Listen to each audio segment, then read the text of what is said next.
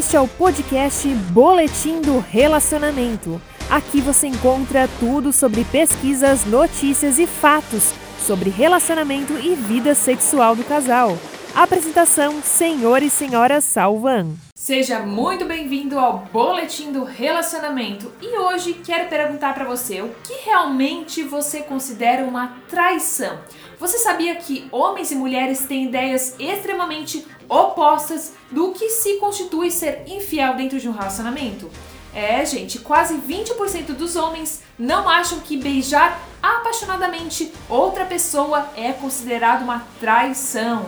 Em um relatório das Let's Talk About Sex, 5.701 adultos do Reino Unido foram pesquisados pela Relate and Relationship Scotland. Descobriu que 20% dos homens não consideram beijar apaixonadamente outra pessoa como traição, o que estava longe dos 45% das mulheres de 16 a 24 anos que consideravam que apenas flertar como um ato de traição. Parte da desconfiança que temos em relação às relações vem das mídias sociais. É, as mídias sociais, elas adicionaram uma série de novas maneiras de quebrar a confiança do seu parceiro, principalmente quando você está num relacionamento.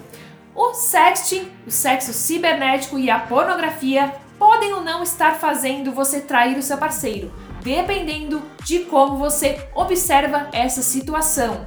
E um novo estudo revelou que entre 18 e 25% dos usuários do Tinder estão em um relacionamento comprometido e mesmo assim estão usando o aplicativo, levando então muitas pessoas a se perguntarem se elas ficariam bem com tal coisa se elas descobrissem que o seu parceiro faz o mesmo. Mesmo com tantas definições do que realmente significa estar em um relacionamento hoje em dia e todos eles sendo únicos para cada indivíduo, é difícil realmente chegar a um acordo com uma definição singular do que realmente significa traição com a qual todos nós concordamos. E parte disso é realmente o resultado do fato de que a nossa ideia de certo e errado, ela é aprendida desde cedo e a nossa referência moral é apenas nós tentando replicar o que nos ensinaram desde pequenos. E o mais importante é que todo casal precisa ter uma conversa em torno da sua definição do que é trair e realmente chegar a uma lista do que não é permitido dentro do relacionamento. Sabemos que parte do problema é que as pessoas não descobrem realmente quais são os seus limites. Então é muito importante você trazer os seus limites e as suas bandeiras vermelhas do que realmente funciona para vocês dois